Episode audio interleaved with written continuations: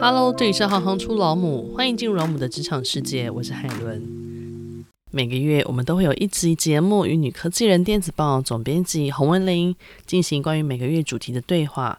这期的电子报谈论到的是开学喽，让我们欢迎文玲来跟我们一起讨论。欢迎文玲，Hello，各位听众，大家好，我是台湾女科技人电子报的总编辑洪文玲。这一次是我们第二次为女科技人电子报录制专题，这一次主题是开学了。关于学习的这个议题，我们的电子报专题报道里面有一篇多元入学，促进多元入学。那第一个多元就是一般大家理解的多元，但第二个元呢是女生的那个元。多元入学促进了女生的入学的比例。说老实话，一开始我看到这一篇文章的时候，我有一点。问号不是很清楚，它造成的直接或间接的原因是什么？甚至我在思考的时候会是反过来的思考，所以我很想要请教一下文玲，您在这一篇文章里面有没有看到一些比较不一样的价值，或是您有什么样不一样的看法呢？这篇文章就真的还蛮需要导读的。我邀请台大经济系的胡祥宏来改写他的一个专题研究的论文。实际上，这是一个很经济研究取向的文章。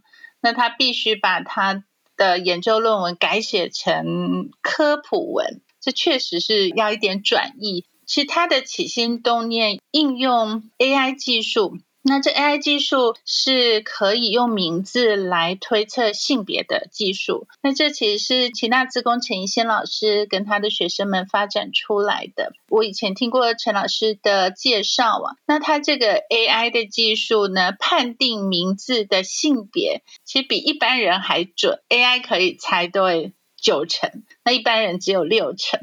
那所以他们用这个技术呢，就去看多元入学方案之前跟多元入学方案之后到底有没有什么影响。那确实发现说呢，如果有一个系所，他之前用的是全部不知道他们是男生女生的这种全盲的方式，譬如说，假如是只看呃学测分数的话，你其实就不知道他们是男生女生或其他的。嗯特征，但是后来就是多元入学，你可以看他们资料，甚至有面试哦。那到这种可以辨识他们一些身份特征的方式，这样改变之后呢，有某一些系所女生的录取率是增加百分之五的，百分之五其实很高诶。对，它最重要的结论就是这个。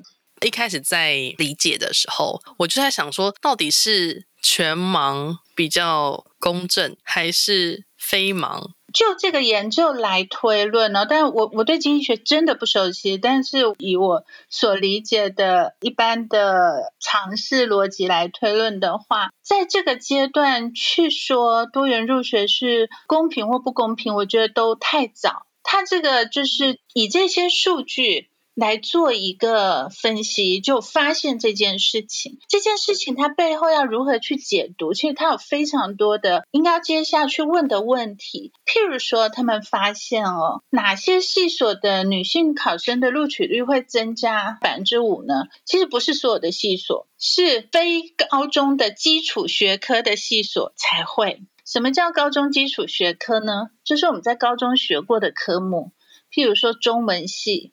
英语系、数学系、物理系、化学系、生物系、历史地理系，像这些系呢就不明显。嗯。但是如果是整合性的科系，或者是照他这样讲，我猜工程科系，因为那些在高中没有对应的科目，他们就比较明显，女生录取会增加百分之五。嗯。这个作者他们其实有一个推论是说，会不会是学习方式的差异？那我自己会解读是说，当有一些所谓比较整合性的，或是延伸性的、应用性的科系相关的时候，也许男生女生的学习方式，或是在面试的时候的表达方式，也许不太一样，或者是呃评估或面试他们问的问题。也许不太一样。那这篇文章它前半段呢，胡同学有写了一段关于所谓性别筛选，过去的历史，我相信是他做这个研究也是一个重要的动机。就在我们过去会发现哦，有很多在评比的时候，女生不容易突出。过去就会说啊，女生本来人就少，那其实不是哦，女生被选出来的比例有时候甚至会比我们存在的比例还低。就是女生其实是不容易被选出来，不容易被评选成优秀，她的筛选会对女性产生负面的结果。嗯，所以就是所谓性别筛选。在评分的时候，女性平均来说比较低，或者是在评选奖的时候，在升职的时候，会造成女性的比例就会比应该要有的比例还低。那这个是很常见的，而且其实是无所不在的，以至于说我们现在看到在高位的女性是比较少。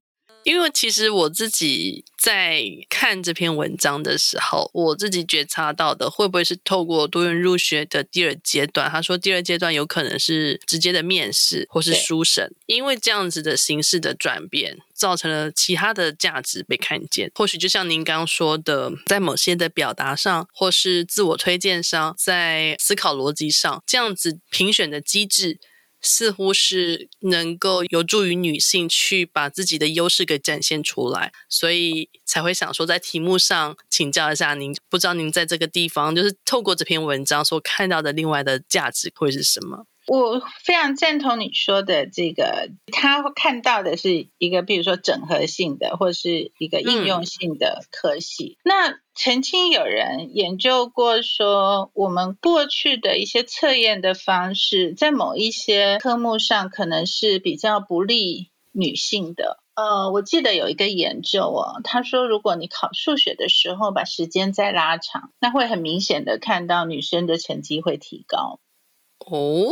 这非常有趣诶，可能系统上来讲的话，大多数的女性可能会需要、会想要更长的时间，也许做数学，也许她也许会多想，或者她想要多验算，或者就有一个系统性的不同。但是我们过去就是这种测验的方式，他会抓一个，就是说，哦，我认为这样是公平的。那可是很遗憾的，我们其实没有太多的理由。去证明说，呃，多少的时间是公平的？那这个公平到底是不是根据了大多数的男生的标准？其实这些都还要深入的研究。其实是对于过去的教学法还有成绩的评定这个系统，其实还需要很多的呃了解。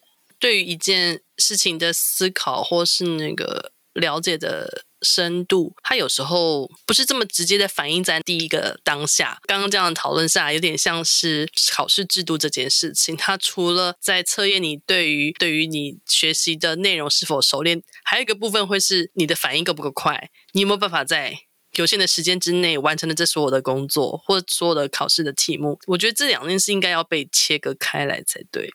是，所以多元入学，它也就是为了希望录取的这科系里面可以真正看到学生的特质，去找学生跟科系中间的互相适合的点，就是这个 match。也有一个研究，他发现说，如果我们在课堂上问问题的时候，问了之后多等一点时间的话，就会有更多的女生来回答。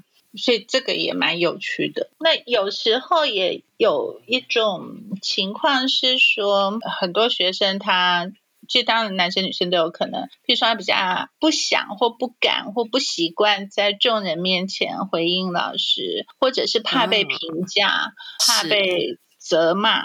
或者是就我们说的，呃，脸皮比较薄，不习惯把自己的想法展现出来，那这个都会影响学生需要多少时间在课堂上或在公开场合才愿意去回应。所以，想多元学习，呃，多元入学，它确实经过很多的设计。这个研究，我觉得它之所以非常的有趣，是说它确实是拿了这个数据。然后全面性的做一个分析，然后看到这个结果，接下去的研究就应该要问像我们刚刚问的各种问题。所以，其实想要多了解的，也可以到我们的电子报去看一看胡同学他写的原始的文章。嗯，是的。那在暑假期间呢，我们的女科技人学会在济南国际大学举办了二零二二年夏季 STEAM 的研习营。那这一场研习营，我们邀请到了投入半导体循环经济的谢雅敏总经理，还有济南国际大学资工系的陈一荣副教授，还有彰化秀传医院的张丽莹护理总监，请他们三位呢，跟我们的。参与的学生们谈谈他们不同的职场人生。那不知道这三场讲者分别为言行带来什么样子的启发呢？可不可以请你跟我们简单分享一下？这个活动是由台湾女科技人学会，还有国立阳明交通大学的冉小文老师、洪瑞华老师他们主办的。那在济南国际大学邀请三位不同领域的女科技人参加的同学，大部分是高中职的，那也有一些呃大学生。那我自己是没有去哦，但是我收到了五篇的学生的回馈文，所以非常的开心能够把他们登在这期的电子报上面。从学生的文章，那我觉得特别有趣，譬如说佳明总经理，他是做。所谓循环经济，其实就是废弃物处理的这种再利用的经济哦。这个对台湾来说非常的重要，因为台湾的制造业在国际间富有盛名，那也是台湾经济重要支柱。可是呢，如果制造业它的这个历程，它会产生。相对应的废弃物和废弃资源，或者制造出来之后，经过使用之后，它还是会变成废弃资源。那现在我们讲能源，就是要省能，而且珍惜资源的一个产业趋势下面呢，所以这些资源必须要获得再利用。所以谢雅敏总经理他是白手起家的，然后投入这个产业，非常非常符合我。对于女性在科技业的一种感觉，就是我得要做什么，让这个世界变得更好。而且，他是用另外一个面向在切入所谓的科技业的相关的领域里头。我常觉得说跟，跟跟女性的朋友一起做是，有更多的人会去占一个辅助或是互补的角色。并不是所有人都会冲在前面说，我要站在第一排，我要长旗帜，让大家看到我的成就。看到的是比例上更多的人会愿意彼此支援，去做那个应该要做，但是也许不那么显眼的角色。所以他从事这个循环经济的产业，我觉得非常的让我敬佩，我也很想要多了解他的故事。那。陈义荣副教授呢？呃，陈义荣副教授，我自己也不认识，其实三我都不认识。但是从同学讲的，我就非常有趣。是同学说陈副教授呢，他是做智慧边缘运算装置记忆体设计，哇，听起来很高深。他跟同学，对，我真的也不是自控电机的，但我觉得很有趣是。我们其实常听女科技人说话哦，大多数人都不会说啊，我有多厉害的。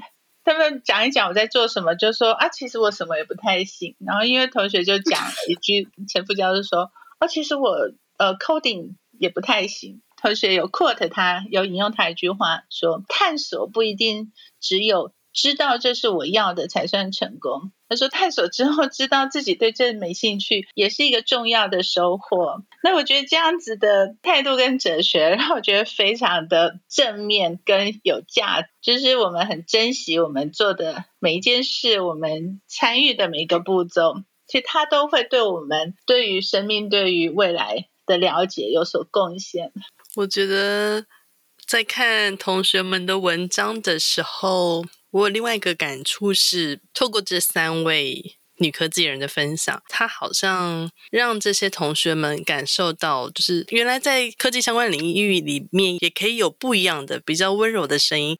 我所谓的温柔的声音，是说，像我那时候一开始看到那个谢雅敏总经理。他的一些相关的介绍，或是同学们的分享，一开始我会觉得说，哇，科技这件事情，他感觉都是走在最前面的、最新的、最创造性的应用。但是呢，谢亚明总经理他做的事情是。您刚刚说的废弃物的再应用，这个东西感觉会像是它跟我一开始试想到那个所谓科技这件事情或科技产业这件事情的那个印象是有点冲突性，甚至有点倒过来的。就像您刚刚所说的，有一些女科技人，她反而会站在那个第二个位置，可是却是在做一些非常值得而且应该要做的事情。所以，好像让同学们也间接看到了，他可以对于所谓科技产业这件事情有不同的诠释。然后，另外一个是可以把女性的特质在这个领域里面做不一样的发挥。呃，如果我们真的像女科技人学会或者像电子报在做的，就是尝试把更多更多女科技人的面向、他们的故事分享给大家。你整体来看的话，我觉得，呃，以这个年级来讲的话，嗯，我们会看到更多元的人，然后呢，都用他所纳入的价值。或者是说自己所认可的成就是更多元的。呃，以刚刚就是也参与在这个营队里面分享的彰化秀传医院的张丽颖护理总监，有同学的回应是说，哎，他们听到了才知道说，其实有护理专才，在未来这个照护为主的这个社会里面，其实有非常多不同的工作可以做。所以并不是说你学了护理专才，我就必须去医院里面排班，然后做护理工作。然后过去我们的医护其实呃有血汗的问题哦。就是在劳动权益上面有一些状况，但现在也都一直在调整，所以他们也透过他的分享，知道说，而且如果是喜欢或是对医护工作有兴趣的话，也不用太担心。一方面是劳动条件在改善，一方面是这个社会其实也正在转型成一个照护型的社会，有非常多不同的工作可以做。对，我觉得。如果是有参与应对的学生，一定也是收获满满。看这五篇，我感觉到说他们的某一些心结，或是过去就这个社会的刻板印象给他们的阴影解开了，仿佛看到了蓝天的这种样子啊。呃，其中有一篇他说，哦。这个同学说，他自己对工程一直很有兴趣，但是呢，许多老师虽然鼓励女学生往这个方向发展，但是呢，也会同时浇冷水，说：“哎呀，听说不景气的时候会先辞掉女生。”然后我看到这段话，我其实蛮傻眼的，因为我从来没有听说这样子的事情。所以我不知道说，原来我们现在高中的孩子，十五到十八岁的孩子，他们在成长的过程中，还是可能会受到过去这种刻板印象或对女性不友善的这样的言辞所框架，所产生压力哦。我觉得就是我们心中的那个想象跟那个现场有时候还可能还是会有一点落差。会阻止你继续往前，一个小小的障碍，因为你会知道，好像现实职场是不是真的如老师所说的那个样貌？但我相信现在的职场的文化已经已经改变很多，而且我自己周遭我也没有听过类似的情况。是职场文化真的改变很多，那他要感谢我们，当然有性别平等工作法，还有各种劳动相关的法令，也一直都在重视劳工的权益哦。还有这整个世代哦，时间越走的话，我们就有越多的人生活在有性别平等观念、有性别平等教育，然后彼此大家友善对待的这个环境里面成长的。我们女科技人学会和很多的友善的伙伴正在筹办，年底会筹办一个大型的会议。那主要也是想要分享我们如何由女科技人来带领大家，朝向让产业呃能够愿意，而且能够去分享他们如何做，让工作职场是同时重视个人生活跟工作的荣耀。这两者应该是、嗯、呃互相融合，而且互相可以发展的。它必须要达到一个平衡状态的时候，持续的动力它才会不断的产生。所以希望更多的高中的同学们可以看得到这些会后的文章。所以到时候年底的这个活动，主要的参与对象会是一样以高中同学为主吗？还是说？有不一样的参与对象。呃，这次我们在筹办，它主要可能是会以在产业中的女科技人，或者是产业中的高层，因为他们是实际上可以最快的去影响一个公司的政策，还有文化。嗯，但我们也会在网络直播出来。那当然是欢迎非常多的可以来观看。那一样在暑假期间，其实电子报也与教育部人工智慧技术应用领域课程计划，在台南的美术馆举办了 AI 女力的工作坊。那这场工作坊一样邀请了很多位在业界 AI 领域服务的女科技人来谈谈他们从事工作的面向。那不知道您在这个工作坊里面有没有感觉到特别深刻的部分呢？因为其实我在看到其中一位。分享者是温义玲执行长。那温义玲执行长，他其实也是我们的 AI 老母，我们之前有访问过他。然后我也很想要知道他在这个工作坊里面分享的面向有没有什么不同。温义玲执行长是这个工作坊的 keynote speaker 主题演讲，跟我们谈说，呃，就他一个不是技术背景出身的。女性，而且她是前执行长的重要幕僚，然后之后呢来担任执行长。那她在刚开始的时候呢，就是因为这些双重的交织哦，她不是技术背景，然后又是前幕僚，所以她其实花了一些力气哦，然后才让大家可以真正的看见她的能力，还有她的呃。跨领域的思维，如何带领团队的同仁来做事？那我知道他在新竹有开一个广播节目，所以我知道我的朋友们也都会收听哦，因为他本来就是呃传播专业的。所以他会跟大家谈说，在 AI 的这个领域呢，他们呃如何协助一些呃不同的企业，然后特别是在智慧制造等等运用这些 AI 技术。AI 对社会的影响很大，然后它也要受到社会的重视，去一起共创这些技术的发展方向。所以必须要更多人对 AI 产生兴趣。对于将 AI 技术运用在自己的领域里面是有期待的，这样让 AI 的发展可以更多元，然后更符合大家的需求。所以我觉得这个是呃，温义玲执行长在这个、主题演讲里面呢，带给大家的启发。其实那时候温执行长在受访时，他也有提到了一个观念，就是说 AI 它当然必须要持续。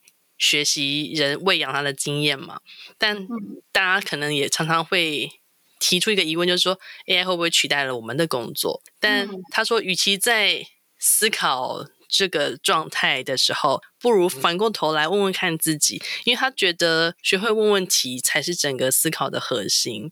因为有思考的这件事情是 AI 可能还没有办法达到，它可以接受到非常多的 data，它可以透过你的经验的喂养。它可以产生出一套正确的反馈，但是它还没有办法做思考。但思考这也才是我们的价值所在。那不知道您对于学会问问题才是整个思考核心的这个想法，有没有什么不一样的感受呢？就像刚讨论到的，课堂上是不是大家都很安静，不习惯说出自己的想法？那我特别特别真的要鼓励。如果有在收听的呃女学生们，就像刚刚主持人提到说，温执行长会鼓励大家来问问题，因为问出了问题，它这个问题反映了我们的观察，反映我们的需求，反映我们重视的事情。那这个问题，它经过适当的转译、再修改、调整，它就可以成为一个有效的要 AI 做的事情。换句话说，我们从我们的需求或者问题出发，把它转变成 AI 的命题，这是一个路径。那所以从人出发是当然是一个根本。我也是个还蛮喜欢问问题的人，这个是你的发挥专长。请问一下文玲啊，就是这工作坊除了温怡玲执行长之外，我们是不是还有其他的带领者呢？特别邀请了三位比较年轻，而且又是在从事技术工作的女科技人，来跟参与的大家来分组分享。那为什么要是年轻呢？因为我们当然希望有比较多的高中或大学同学可以参加哦。那他们所看到的那个 role model 模范呢，可能要年轻一点，跟他们比较接近。那再一个是年轻世代看事情的态度和他们做事的方式，对他们有感，去运用科技工具来解决的问题，哎，其实都非常的创新哦。然后加上他们是在第一手的技术工作者，我觉得是非常非常落实的。第一位是伊玛猫，他是业界有名的 IT 神人哦，然后他是。PyLady 的创办人之一，那他也参与中华民国自由软体的协会，然后还有呃，就是在维基百科上面写女性词条的这样子的组织哦。那他来分享。